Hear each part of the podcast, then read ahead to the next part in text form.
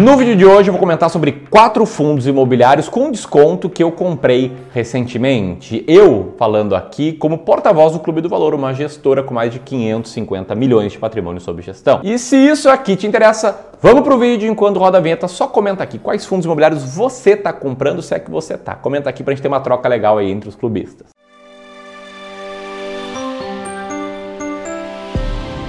Bom, antes de citar aqui o primeiro fundo imobiliário, um aviso importante, tá? Eu não quero que você compre esses fundos imobiliários. E é isso mesmo, tá? Pode parecer contraintuitivo, mas eu realmente não quero que você compre esses fundos imobiliários, em especial se você ainda não investe em fundos imobiliários, se você está buscando ter algum tipo de resultado no curto ou médio prazo, ou seja, em até 5 anos, e principalmente se você está encarando essa chamada, chamada para esse vídeo, como uma série de diquinhas, né? Vai me dar uma dica, dizer o que tem que fazer. E eu digo isso na melhor das intenções, porque embora hoje seja gestor profissional de investimentos, seja cofundador do Clube do Valor, eu lembro muito bem de como é difícil a vida de quem está começando, né? Eu quando comecei a investir em fundos imobiliários, eu separei um dinheiro para comprar fundos imobiliários e botei tudo num único fundo imobiliário. O que, que eu fiz? Eu basicamente procurei qual fundo pagava mais dividendo, olhando para o mês passado, e botei todo o meu dinheiro nesse fundo sem ter noção do que, que eu estava fazendo. Cometi vários erros em um, né? Concentrei, não fiz o estudo adequado, não segui uma estratégia. E o que, que aconteceu tá nesse gráfico, tá? As setas mostram. Esse fundo, que era o Floripa Shopping, ele despencou nos meses seguintes ao mês da compra. O mês da compra está pintado ali de azul. E aí depois disso o que, que eu fiz? Eu pensei, poxa, aprendi a lição. Eu tenho que me basear no que, que os especialistas estão fazendo.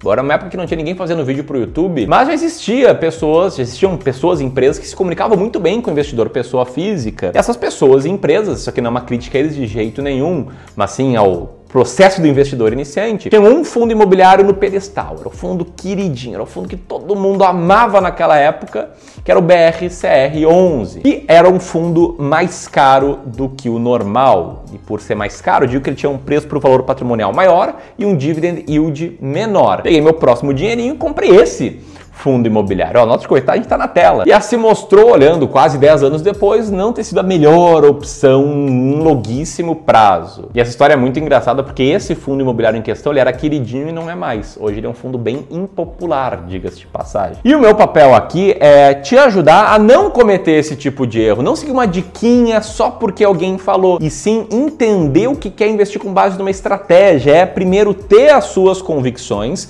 para depois tomar suas decisões de acordo com as suas convicções. E eu tenho várias convicções sobre investimentos. Uma delas é que todo investidor tem que ter uma estratégia clara para comprar fundos imobiliários, para comprar ações, para comprar renda fixa. E não precisa ser a minha. Você pode até não se identificar com a minha estratégia, mas precisa ter uma estratégia clara e seguir de quem não é uma estratégia. Eu vou citar os fundos que eu estou comprando, mas te apega a entender o que, que está por trás da estratégia. Eu vou te explicar um pouco nesse vídeo, mas é claro, preciso dizer que eu explico com detalhes no curso Como Investir em Fundos Imobiliários, que vai abrir as vagas no dia 25. Mas antes, vamos lá citar os fundos imobiliários em si. E o primeiro que eu quero comentar aqui é o fundo de código PATL11, é o fundo Pátria Logística, é um fundo de tijolo do setor de galpão ou galpões logísticos que investe em três galpões logísticos. No galpão de Tatiaia, no galpão de Ribeirão das Neves e no galpão de Jundiaí. Esse fundo imobiliário tem um perfil de contratos majoritariamente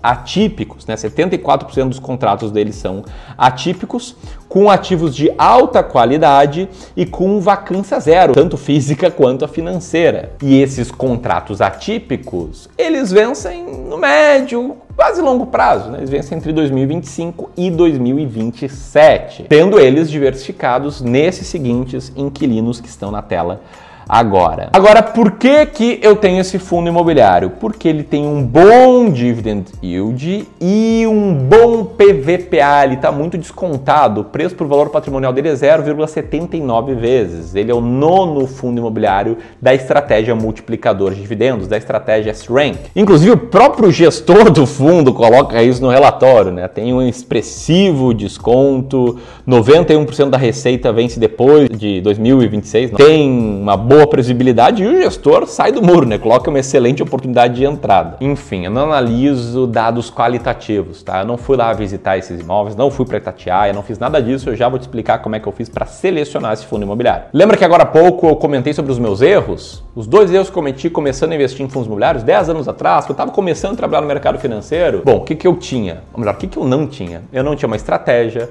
eu não tinha clareza, eu não tinha noção do que eu estava fazendo. E hoje eu tenho uma estratégia que se chama estratégia multiplicador de dividendos. A gente também chama ela de S-Rank dentro do, do curso Como Investir em Fundos Imobiliários, que é basicamente uma estratégia matemática que foi inspirada ó, nesse carinha aqui, na Fórmula Mágica de Joe Greenblatt. Né? Quem leu esse livro de, ó, não, não, mas não foca. Ó. Nossa câmera não quer que você leia esse livro, mas quem leu sabe que o Joe Greenblatt é um investidor renomado, um gestor de investimentos, tem uma fórmula matemática para selecionar ações baratas e de qualidade. A gente adaptou essa fórmula para fundos imobiliários, para que você selecione fundos descontados, é para te dar uma boa margem de segurança e com bom dividend yield. E é claro, né, fazendo isso com uma boa diversificação, porque sim, alguns fundos são bem enrolados, eu já vou comentar. Sim, se você quiser conhecer melhor essa estratégia, no dia 25, na segunda-feira, quando a gente for for abrir a vaga do curso, as vagas do curso Como Investir em Fundos Imobiliários, vai ter um aulão chamado Multiplicador de Dividendos comigo, em que eu vou ensinar tintim por tintim da estratégia. Vai ter muito conteúdo. Se você achar que esse tipo de estratégia é para ti,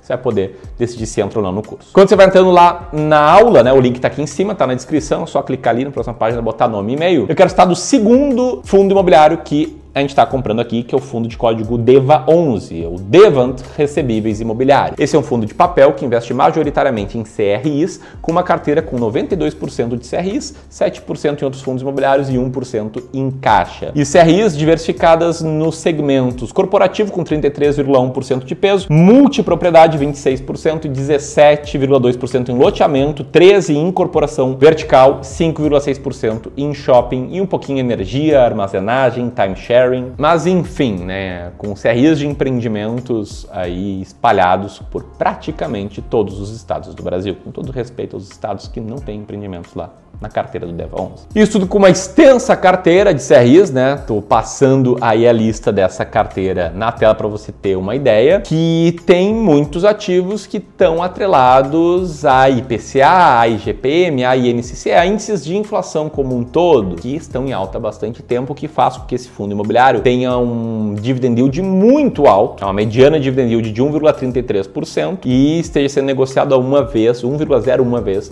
o seu valor patrimonial você olhar aqui para os dados desse fundo imobiliário, você pode ver que nesse ano, com o reinvestimento de dividendos, ele está tendo um resultado bom, 4,83% de alta, né? Bom, pouco acima do IFIX.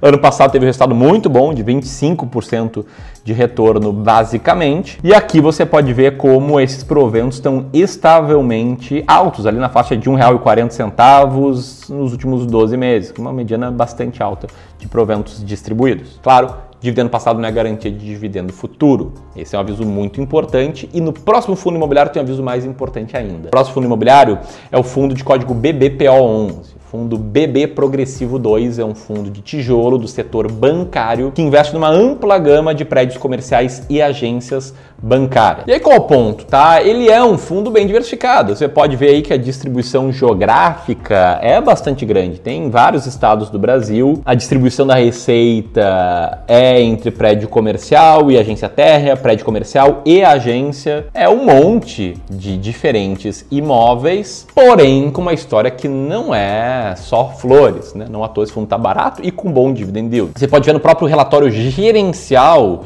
desse fundo imobiliário que o gestor comenta que ó, as tratativas com o Banco do Brasil continuam para possível renovação de contratos com locação de seis imóveis não renovados em agosto de 2021. É uma análise e uma negociação bastante complexa que envolve diversas áreas de negociação do locatário. Ainda assim, esses seis imóveis estão disponíveis no mercado para venda e locação. Qual o ponto? Né? Quem está vendo os bancos digitais crescerem, a digitalização crescer, consegue ligar Lé com CREA e pensar que, poxa, as agências bancárias vão diminuir diminuir bastante. E isso fez com que esse fundo sofresse bastante. Ele caiu 14,66% em 2021 e 10% em 2022. Assim como a distribuição de proventos mensais também caiu né, quando esses seis contratos ali citados anteriormente deixaram de gerar receita para o fundo. Para quem entender melhor essa história, te liga nesse gráfico agora, que mostra a linha cinza, a relação de preço por valor patrimonial do fundo, a linha azul clara, a, o valor de mercado da cota, né, a cotação, e a linha azul escura, o valor patrimonial da cota. E você pode ver que o valor patrimonial da cota ele cresceu né? Todos os fundos eles passam por uma reavaliação anual feita por uma consultoria especializada para tentar avaliar qual o valor dos imóveis do fundo. E esse valor cresceu recentemente enquanto a cotação do fundo caiu,